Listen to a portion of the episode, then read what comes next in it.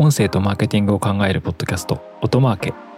この番組では音声を活用したマーケティングや音声配信音声に近い領域の広告やアドテクコンテンツについてお話ししていきます。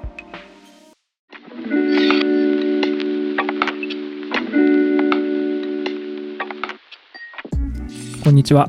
音なるの八木大輔です。今年も朝日新聞社と実施しました。ポッドキャスト国内利用実態調査ということで、えー、ポッドキャストレポートインジャパンというレポートについて、えー、お話をしていきたいと思います。今回はですね、このレポートの作成に関わったメンバーと一緒にお送りしていきます。はい。えー、オトナルの樋口さん、よろしくお願いします。よろしくお願いします。そうですね、今日は2人でお送りをしていきますが、樋口さんは普段はオトナルでは、えー、どんなことをやってるんでしょうか？えっと、オトナルでは基本的には広告の運用を担当しております。あとは別に広告の効果検証とか、広告のに関するデータ分析とか、はい、そういったところも一通り任せていただいて、今やっているところになります。はい。まあ、音声広告の運用ですね。はい。はい。であとは、まあ、データを取り扱う業務もやってるっていう感じですね。はい。はい。なので、えーまあ、毎年この調査はですね、朝日新聞社とあの我々株式会社オトナルで実施しているんですけど、このまあ、分析、調査の収集、設計を一緒にやってくれたという感じですね。はい。はい。はい、今年やってみてどうでしたか？ちなみに今年関わるの初めてですね。あ調査自体は3回目なんですけど。はい。今までの2回の調査。はい。もう僕は個人的に見ていたんですけど。はい。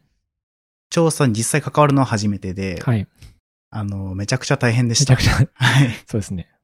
僕はもう、あの、年始に1月のリソースを捧げるつもりでやってますからね、これ。はい、もう、それは、八木さんを見ていてそう思います、とても。はい。はい、ちょっとね、これ、このレポート、ちなみに海外からも結構、実は英語版も公開してて、はい。見られているので、なんかそういう意味だと、あの、世界に向けて、60億人ですか？今、わかんないけど。そうです。それぐらいですかね。はい。に向けて作ってるつもりでやってるので、まあ、なかなかあの、まとめるのは大変なんですけど、はい。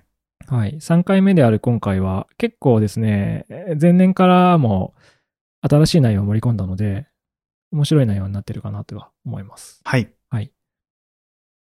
で、このレポートの、まあ、考察のこの、何ですかね、トークみたいなものっていうのは、えー、実は朝日新聞社と共同の調査なので、朝日新聞ポッドキャストの方でも、えー、私もゲストに呼んでいただいて、レポートの内容を触れるトークをしています。ですので、えー、このエピソード、ポッドキャストのエピソードは、まあ、裏番組ということなので、はい、えー、まあ、同じことやってもしょうがないので、はい、どんな話をしましょうか。まあそうですね、僕自身がもともとポッドキャストを配信していたっていう経験があったりだとかして、はいはい、まあそもそも、はい。過去形あ、今も一応。今も、はい、はい、はい。ただちょっと更新が滞っていますが。そうですね。うちの社内にはポッドキャスターがたくさん隠れているという。そうですね。はい。はい。状況があるんで。まあ徐々にこう、大人での仕事にも慣れてきて、そろそろ更新しようかなと思ってる感じではありますが、はいはい、まあ、ポッドキャスターとして、今までこう、2年間、レポートを見てきたので、まあそういう意味でもかなり興味があるところはあり、新しく追加した設問とか、はい。もう、ポッドキャスターに関わるものがあったりだとかっていうところは、私の方から提案させていただいたみたいなところがあったりはしました。配信者にとって、配信者にフォーカスした内容がちょっと増えてるんですね、今年のレポート。そうですね。はい。例えば、あの、これまでってリスナーの数を毎年数えてたんですけど、加えて配信者何人いるんだっけみたいな。そうですね。調査を増していると。はい。なので、今回は配信者目線に立ったえー、ポッドキャストレポートインジャパンということで、ポッドキャスト国内利用実態調査2022、えー、配信者目線で見てみようという感じで話していければというふうに思います。はい、ポッドキャスターの方たちが、まあ、必聴というところで。そうですね。ポッドキャスター、はい、ポッドキャスト配信者のための必聴エピソードという感じで、はい。はい、なるといいかなと思います。Audio and Marketing 音マーケで、この調査自体はですね、えっと、ウェブでも公開してますので見ていただければと思います。で、そうですね、ページ数にして、まあ、30ページ以上あるスライドになっているものが、最終的なまとめたものとして公開しているような感じですね。はい。で、あの、配信者の人数も今回調べてるんですけど、一応前提になる情報としては、えー、日本国内のポッドキャストユーザーって、えー、何人いるんだとえっと、日本国内のポッドキャストユーザー、だいたいまあ推計になりますが、はい。えっと、1680万人いるとそうですね。いうところになってます。1680万人ですね。そう、調査はインターネットユーザーの15.7%が、えー1ヶ月に1回ポッドキャストを聞く。これはマンスリーアクティブユーザーみたいな、一般のウェブサイト、ウェブサービスでいうところの数なんですけど、15.7%を人口に割り当てると、1680 80万人になると。。はい。。という感じです。はい。一応なんか前年比で言うと、あの、まあ、緩やかですけど、ちゃんと伸びてるとですね。感じですね。はい。はい。で、えーその1680万人が、えーポッドキャストユーザーであるという中で、配信者って何人いるんでしょうかという感じの話なんですけど、これは、えっと、ポッドキャストユーザーの中にどれだけいるかっていうことで、一応、ポッドキャストユーザーの方たちに、あなたは配信の経験がありますか？みたいなはい。質問をしてあげたところ、13.5%の人が、ポッドキャストの配信経験があるとはいいうふうにお答えになったというところなので、まあ、それを単純に、じゃあ、ポッドキャストユーザーの中の13.5%が配信者ですっていうふうに推定、えー仮定すると、だいたい226.8万人と。226.8万人が、ポッドキャストの配信経験があるというところになっています。226万人がポッドキャスト配信経験がある、ちょっと言い方、変な言い方してるのは、一応質問の仕方が、あの、あなた、今、ポッドキャストをやってるんですかって質問っていうのはちょっと難しかったというか、曖昧になってしまうので、配信経験っていう風な質問をしてるので、これまでやったことある人も、やってる人もっていうのは混ざってはいるっていう感じなんですけど、えー226万人か。はい。はい、いると。226万8000人いるというのが、えー日本国内のポッドキャストユーザーの数っていう感じですね。そうですね。どうなんだろうね。ちなみに、だって、ポッドキャストを1ヶ月に1回アクティブに聞いている人のうち13.5%が配信経験があるっていうのは、はい。うん、どうなんでしょうね。多いのか少ないのかっていう。どうですかね。10人に1人はいるってことでしょ。そうですねリ。スナーの。でも僕個人的には、10人に1人って意外とそうかなと思っていて、おうしっくりくる。そうですね、割としっくりきますね。僕自身がやってる番組も、まあ、配信者同士が結構つながりを持ってることが多くて、結構最初の聞き始めてくれるきっかけって配信者だったりするんですよね、ポッドキャスト。はいはい。本当にリスナーがもう数人しかいない時とかっていうのは、うんあ、それってつまり、リスナーイコール配信者であるってことでしょ？そうですね、はいはい。最初は本当にそういう状態が多いので、バンドのライブ見に行く人はバンドマンみたいな。あ、本当にそんな感じだと思います。ははいまあそういうちっちゃいコミュニティから、徐々にこう外側に広がっていくと、まあ、いわゆる人気なポッドキャスト番組みたいな形で、それ以外の人たちもこう増えてくるという形になると思うので、まあ、そんなに多く見積もってるわけではないなというふうには思います。13.5%。なんとも言えないですよね。これなんかそうですね。少なくもないし多くもないから、なんか絶妙な感じなのかなっていうふうには思いましたね。はい。226万人ってなんだろう？何の人数なんだろう？ガンダムユーザーの方が多いと思いますけど。そうですね。まあ、アクティブなユーザーだけは、だけが含まれてるわけではないので、はい。まあそうですね。確かに。昔やってた人も入ってそうですね。少なくとも今の番組数にはこう比例をしないという形うん。にはなると思うんですけど、226万人って聞くと、めちゃくちゃ多いようには感じちゃいますね、僕個人としてあ、は。本当、はいそうなんですね。なんか本当にちっちゃいものだと思ってたので、ポッドキャスト配信者のはいはいコミュニティって。そうですね。なんか100人とか1000人いたらすげえじゃんって思ってた そんなことないですそんなことないですかね？だって15年ぐらいね、歴史もあるけど。あまあ確かにそうまあです、ね。確かにな、でも、ラジコの、あの、月間アクティブユーザーが850万人から900万人ってはい。考えると、インターネットラジオのね、はいラジコっていうアプリのユーザーが850から900万っていう風に考えると、ポッドキャストの配信してる側が226万人はうん。多いですよね。そうですね。だってラジオにさ、出たことある人226万人いない、いるかな？日本中のラジオのね、あの、出たことある人かき集めたら、いるかな？いない気がしますよね。そうですね226万人もいない気がする。うん。そんないない気がしますね。そう考えると、あの、配信者主導の、あの、メディア、プラットフォームというか、配信手法なのかなっていう感じはします。ちょっと多いのか少ないのかは、うん。そうですね。まあ、これを何年も続けていくと分かるかもしれない確ですね。かに多いか少ないか。はい。はい。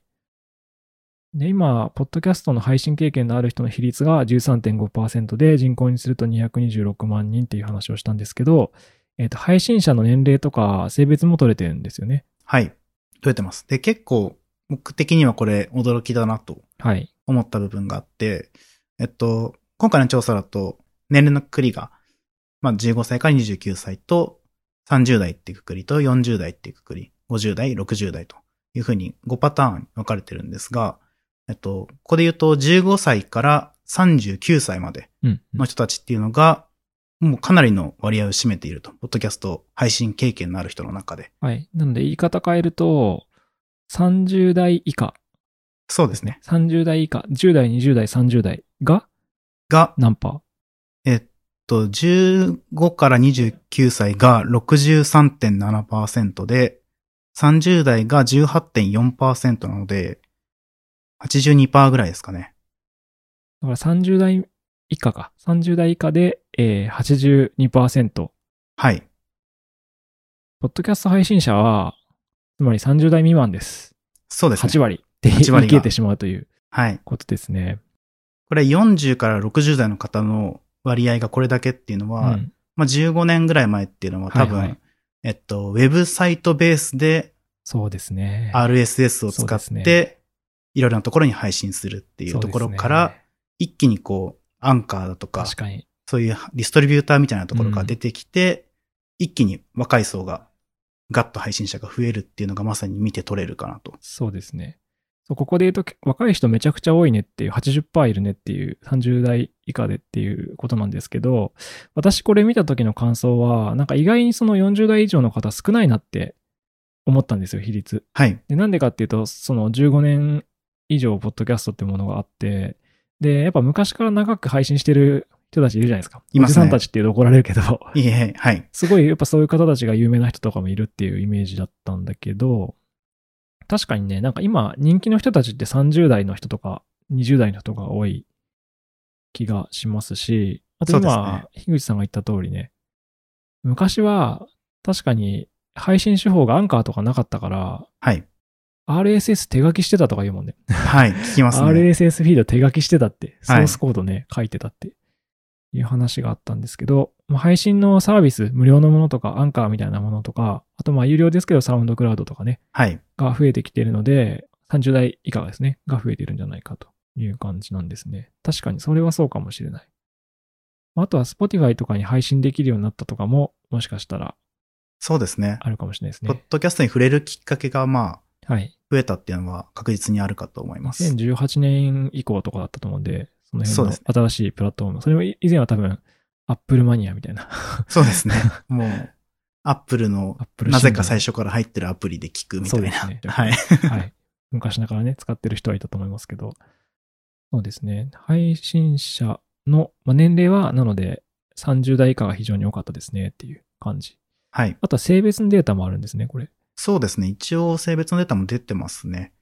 男性が72.5%で、女性が27.5%わっ野郎ばっかって。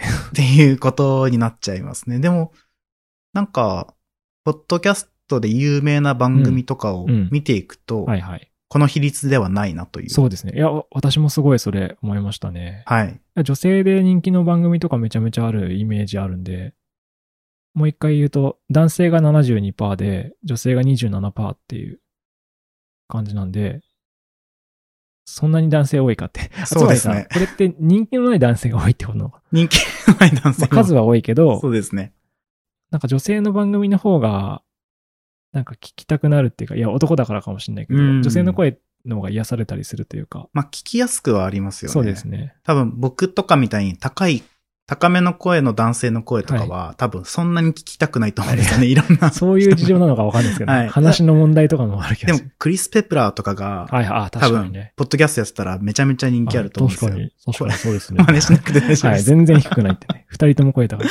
はい。なので、まあそこでやっぱ、男性の声ってあんま聞きづらいのかなとかちょっと思ったりはしたんですよね。この比率を見て。心地よさとかはね、はいありますよね。小鳥のさえずりみたいな、すごい今、気持ち悪いこと言いましたけど、おっさんみたいな。女性の声は、方がね、確かに癒されるとか。なんかそう女性ボーカルの、あの、バンドとかがはい。あるじゃないですか。はいあの、メンバーは男性入ってるけど、ボーカルだけ女性のバンドですごいはい。いいみたいな。はいはい。のと似てるかもしれないですね。そうですね。なんかちょっとトークがおっさん臭いから次行きますか。次行きましょう。はいはい。次は、えーっと、あ、そう。で、これ、毎年見どころの一つなんですけど、レポートの。えーポッドキャストを何のプラットフォームで聞いてますかっていう質問ですね。で、これは、回答項目は、Spotify とか Apple Podcast とか Amazon Music とか、えー Google Podcast とか、えー Audiobook とかっていう回答が選択肢としてあって、えー複数回答かで何を使って聞いてますかって質問であるという感じです。はい。はい。で、この結果は？もう、Spotify がぶっちぎりで41.8%と。はい。で、時点で Apple Podcast が22.2%。うんで、次が Amazon Music ではいはい19.8%という形になってます。なるほど。これはリスナーがね、えー何で聞いてるかって質問なのですが、上位3個見ても Spotify 41%、Apple 22%、Amazon 19%とかなんで、Spotify が飛び抜けてそうですね。もう圧勝っていう感じが。してますダブね。ルスコア近い感じで、はい、はい。買ってしまってると。はい。ただなんとなくこれは僕の中で腑に落ちていて、うん。まあ Spotify って、ポッドキャスト聞くためだけのアプリじゃないっていうところが大事かなというふうにはいはい。思っていて、確かにねもちろん Amazon Music もそうなんですが、で、普及率で言ったら、Apple Music ってもうちょっとき使ってる人いっぱいいると思うんですよね。はいここ。で言う Apple Podcast よりも。うんなので、Apple Music の、方ね。はい。うん。Apple Music に、ポッドキャストの機能がついてたら、どうなのかなっていうところは気にはなってますね。確かにね。はいもともとあの iTunes で統合されてたものが、Apple 系のプラットフォームって、ポッドキャストとミュージックわざと分けるみたいな。はい。はい。Spotify と真逆のことをやってるっていう。そうですね。なんかそれが結果に出たかなっていう感じはうんしてますね。そうなんですよね。ウェブサービスとかってどうしてもやっぱ、一個で済んだらそれにがひたすらアクティブになっていって、うん。他のものを使わなくなるって傾向やっぱあると思うんで。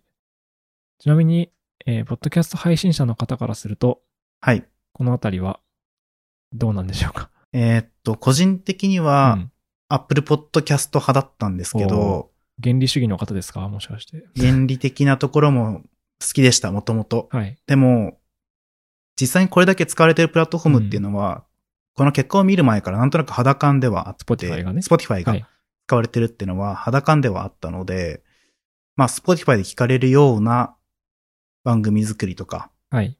広め方みたいなところっていうのは意識してやっていたなっていうのが、1年、2年ぐらい前は、なるほど。いうふうには思ってたので、まあそこで Apple Podcast が伸びずに Spotify がのガンガン伸びていくっていうのはまあ結局そういう結果的には、そうね。うん、Spotify で聞かせる方が良いのかなというふうに感じますね。てか、Apple Podcast ってさ、圧倒的な弱点があるじゃないですか。はい。Android で使えないって。そうなんですよね。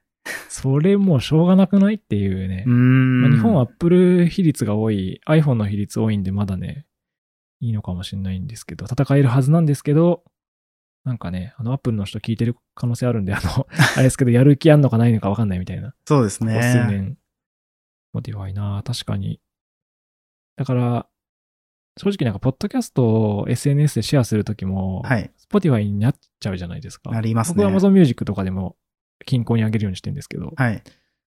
そういうことを考えると、やっぱ Spotify っていうのが一つ重要な、こう意識すべき、配信の時に意識しなきゃいけないプラットフォームなのかなっていうはい。気はしますよね。はい。で、続いて気になるのは何が気になります？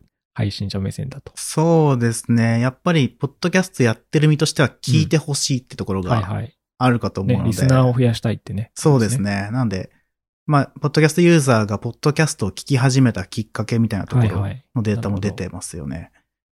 ここもかなり気になっていて、はい。調査内容としては、ポッドキャスト、ポッドキャストのリスナー、月間のアクティブユーザーに対して、えーポッドキャストを聞き始めたきっかけは何ですかという質問をしているという感じですね。で、回答項目としては、これも選択式の複数回答で、えー例えば、Spotify、Amazon Music などの音楽アプリでも聞けるようになったからとか、えー友人、知人、家族の口コミを聞いてとか、えー SNS の口コミを見てとかが、まあ、回答項目としてある質問になっているという感じですね。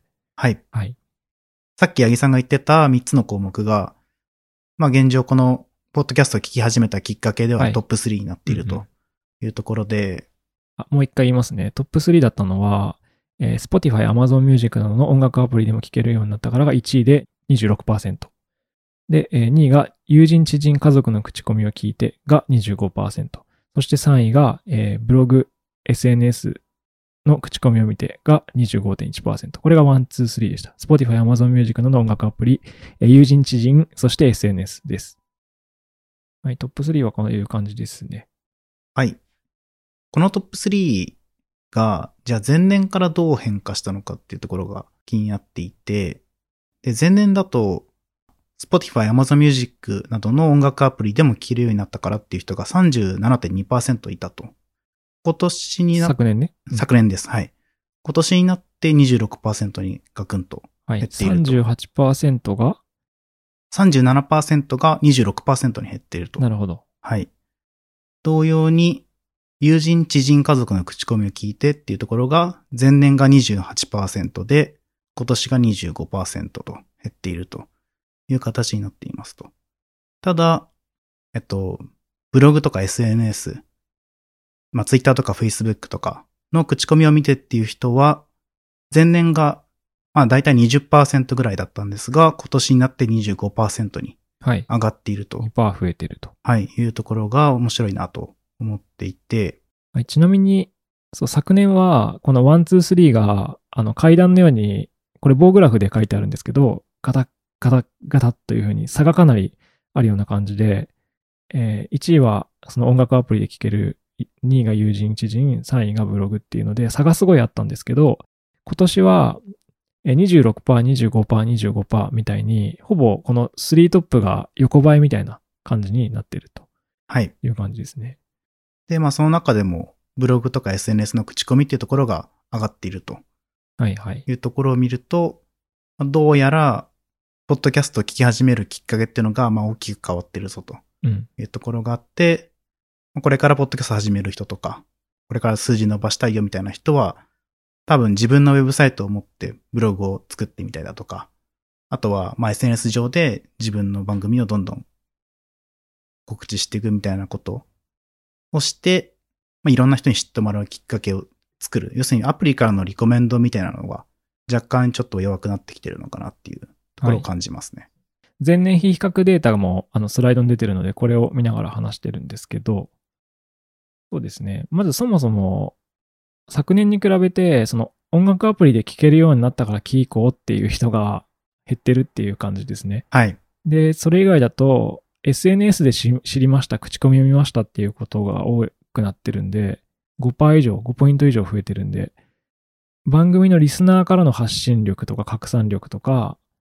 あと番組自体が配信してるみたいなものとかの重要性が増してるっていうのが見て取れます。はい。はい。なので、えー、配信者の皆さん、プラットフォームに依存せずに自分たちで情報発信をしようというそうですね。ことが、まあ言えるという感じですね。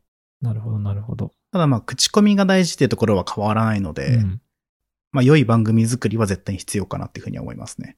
そうですよね。はい、あとまあ、ファンがどれだけいるからなのかなっていう気が結構してて。そうですね。熱量のあるファンの人の方がシェアしたりとか、これめっちゃ面白いよって言ったりする。うん、いや古典ラジオとかすごいんですよね、なんか。いや、すごいですね。の周りの、ポッドキャスト好きな人が知ってるのは当たり前じゃないですか。はい。何の変哲もないおじさん。はい。何の変哲もないおじさんが、なんかいきなり SNS に、いや、古典ラジオに最近ハマってます。全部聞いちゃいましたって言うんですよ。うん、何の変哲もないおじさんですよ。はい。結構すごいですね。キャズムを超えてる感っていうか、そこだけやっぱ、そこの熱量で、何で知ったんだろうってその人はね、書いてなかったけど、本当に人気のあるものはそうやって、そうなんですかね、一般層まで落ちて愛されていくんだなって感じを受けましたね。うん、そうですね。はいはい。で、ちょっときっかけの話をしましたが、次は、これちょっとまだ絡むところで、探し方ですかね。はい。で、探し方も、あの、設問項目の回答は似てますよね。例えば、友人知人の口コミを聞いて探してますという人とか、出会ってますという人とか、あとは SNS の口コミで番組探してますって人とか。はい。で、これはどんな傾向があるかというと、さっきのポッドキャストを聞き始めるきっかけのトップ3には入ってこなかった検索エンジンで検索してっていうところが28.5%で1位になってるっていうところがまずきっかけと探し方の違いの大きな一つかなと。はい。探し方の方の1位が、検索エンジンで検索して28.5%。これが1位。そうですね。うん。謎だな。まあでもちなみに謎でもないんですけどね。あの、ちょっと後でまた話しますけど。はい。多分芸能人の番組とか増えてるんで、その指名検索なんじゃないかとか。そうですね。TBS ラジオが番組増やしてるからなんじゃないかとかね。はい。いう考察は一応ありますね。あとは、はい、そうですね。Amazon Music のオリジナルとかも結構広告ガンガンやってたりしたので、あれを例えば看板とかで見たら探しに検索で来るだろうなとか、そういうのはあるかなっていう気はしました。そうですね。で、意外とこの選択肢ないんですけど、もしかしたらバナーの広告とかでポッドキャスト宣伝してて、はいはい、そこから飛んでくる人みたいな人たちが、もしかしたら検索エンジンで検索してっていう風に回答してるって可能性も若干あるか。うん、ただ、その、まあ1位の検索エンジンで検索してに続く2位、3位、4位は、ポッドキャストの見つけ方と同じような項目になってるかとは思いますね。はい。探し方、ポッドキャスト番組の探し方の、えー、もう一回押されすと1位は検索エンジンで探し、検索して、2位は、で、ここから2位ですね。ここから2位は、はい、ブログ SNS などの口コミを見てが2位で27.5%。えー、3位が、ポッドキャストアプリで検索する。これは Spotify とか Amazon, Amazon Music 内で検索するってことですね。これが26.9%。そして、えー、友人、知人、家族の口コミを聞いてっていうのが23.2%で良いですと。はい。いう感じで。この辺は同じですね。さっきの。そうですね。はい。きっかけと。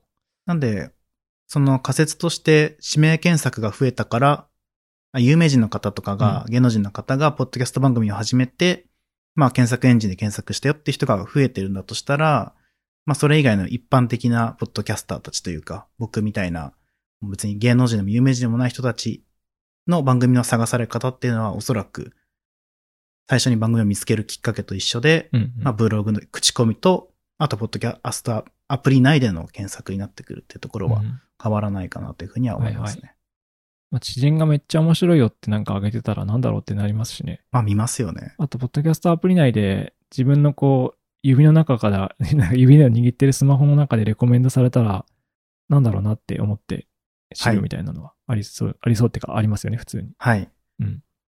で、まあ5位は、ポッドキャストのランキングを見てというところで。おや？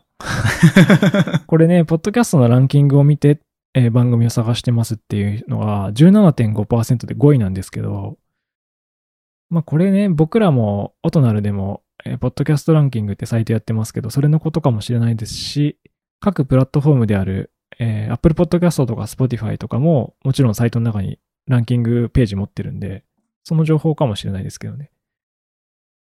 でも割と僕らのサイトなんじゃないか説も、はい、なんかある気はするけど。僕はオトナルに入る前から、はい、あのランキングサイトは貼り付くように見て、自分の番組がないんだっていうのをよく見てましたね。僕も配信してるんで、配信者の人は、ちょっと面白いっていうか見ちゃいますよね。見ちゃいますね。うん、気になるって。しかもやっぱ面白いことに配信したらやっぱ変更、変動したりするから、っていうのはね、ねあったりしますよね。はい。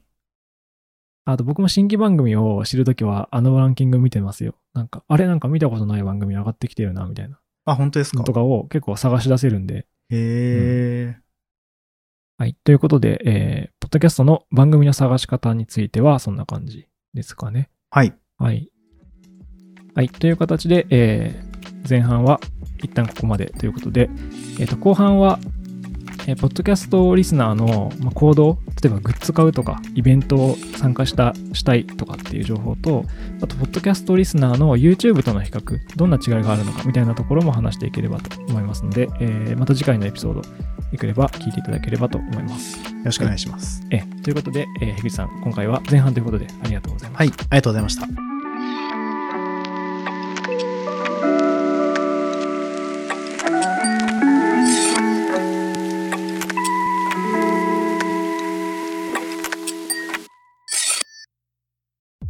音声とマーケティングを考えるポッドキャスト、音マーケ。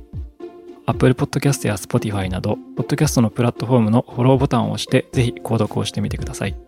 定期的に有益な情報をお伝えできると思います。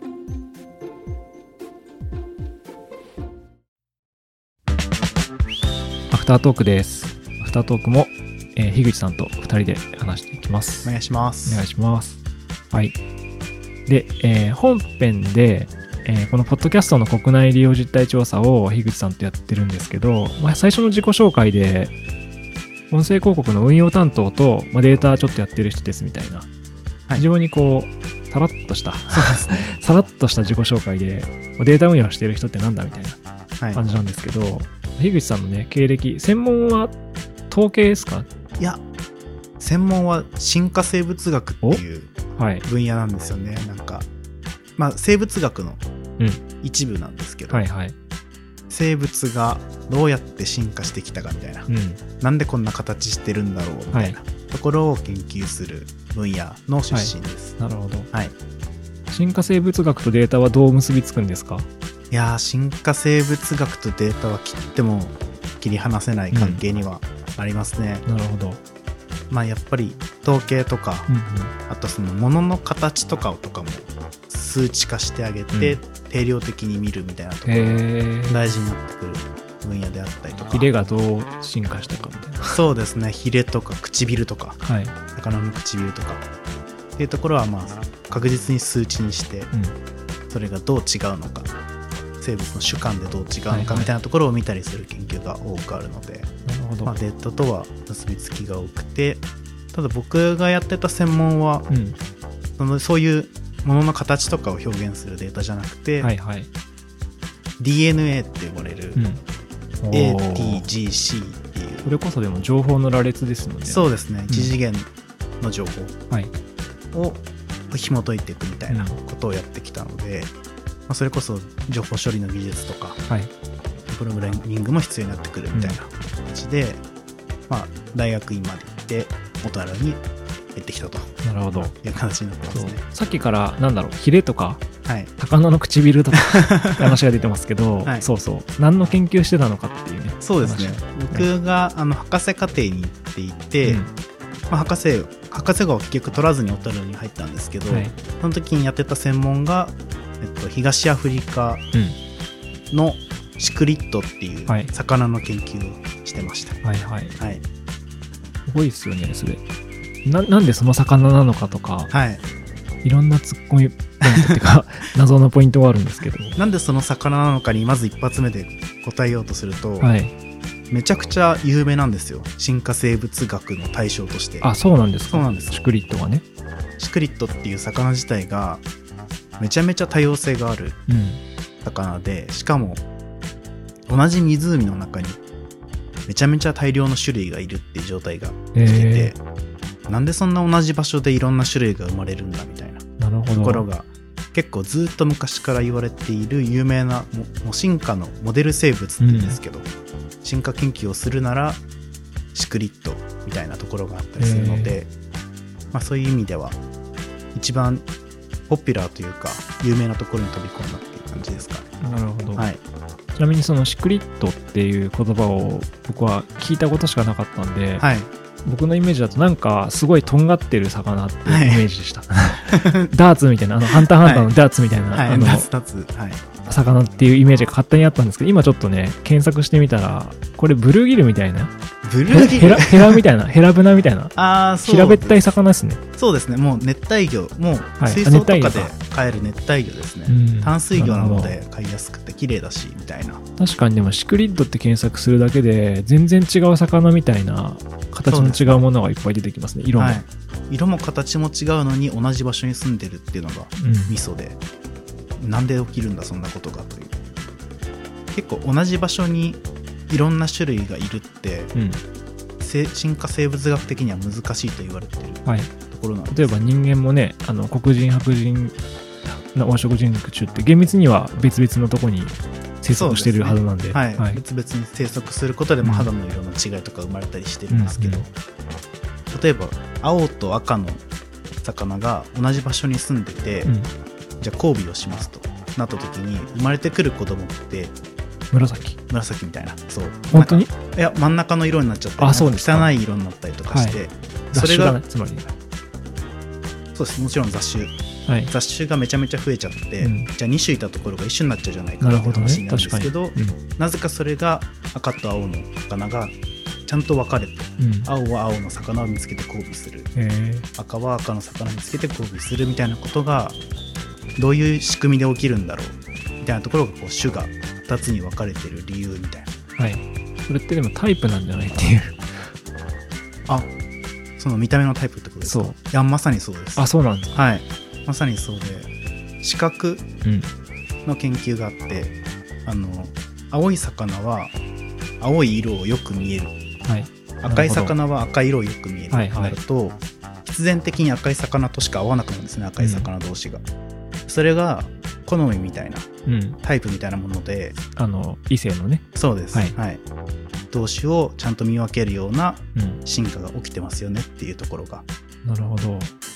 人間でもやっぱり普通に考えるとその日本人の方この方が可愛いって思うっていうかいや分かんないけど、うん、そうですね。人間だと厳密には全員同じ種なのであれはそうか種は一緒になるわけですね。そうですね、うん、種は一緒なので基本的にはこう区別しないんですけど、うん、まあ、もしかしたらあと何億年後には日本人、日本っていうそのちっちゃい島国と大陸ではもしかしたらもう交尾しても子供が生まれないみたいな状態になれば、はいはい、別種になりますよね。なるほど。はい、え、そうか、それって、その子供が生まれないっていうのが定義なんですか？別種っていうものの。なんか、確か日本、あ、そうですね、人間も、あれですよね、霊長類ふにゃららふにゃららみたいな階層がどこか、はい、どこどこまで合ってるとこでしか子供が生まれないみたいなそうですね。ホモ・サピエンスなんですけど。馬と牛とかもそう、はい、馬とロバわかんない。そうですね、はい、まあ子供が生まれない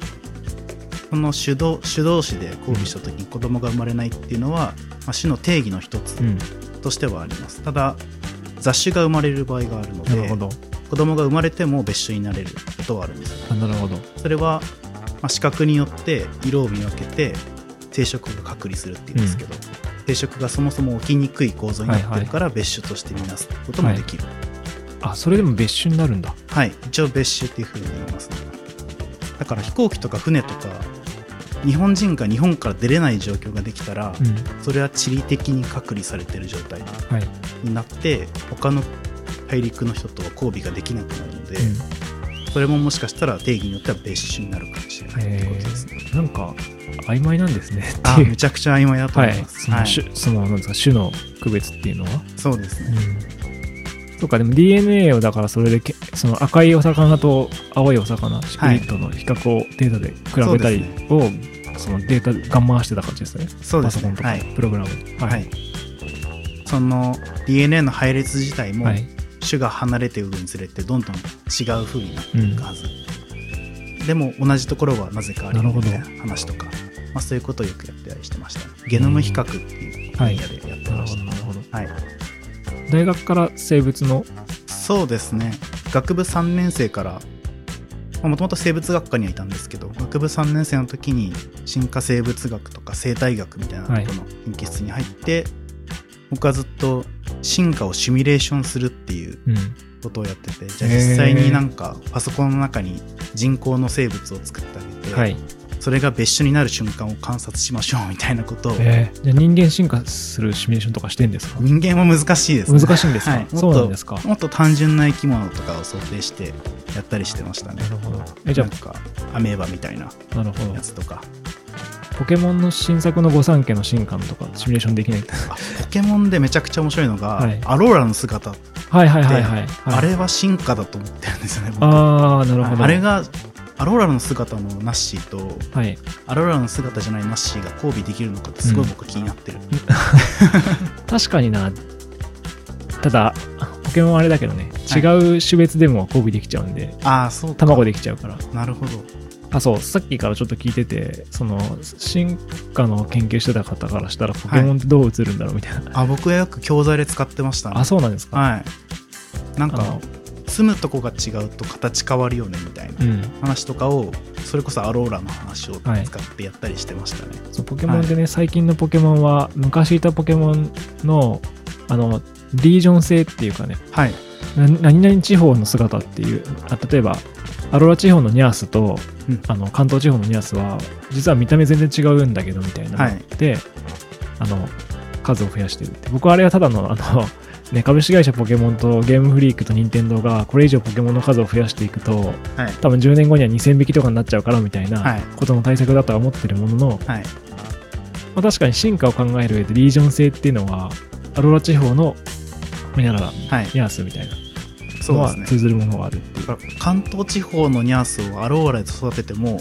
アローラの姿にならないんだったら、仮想的じゃないって言うんですけど、うん、じゃあ変わっちゃってるじゃんってことですね、はい、進化しちゃってるじゃんってそうですね、うん、しちゃってるんじゃないのって僕は思いますね。なるほど、はい、別種じゃない？すごいな。そんなことはね普通の人は何も考えないんで、ね、やっぱ進化の研究をしている人はそういう思考になるわけですね。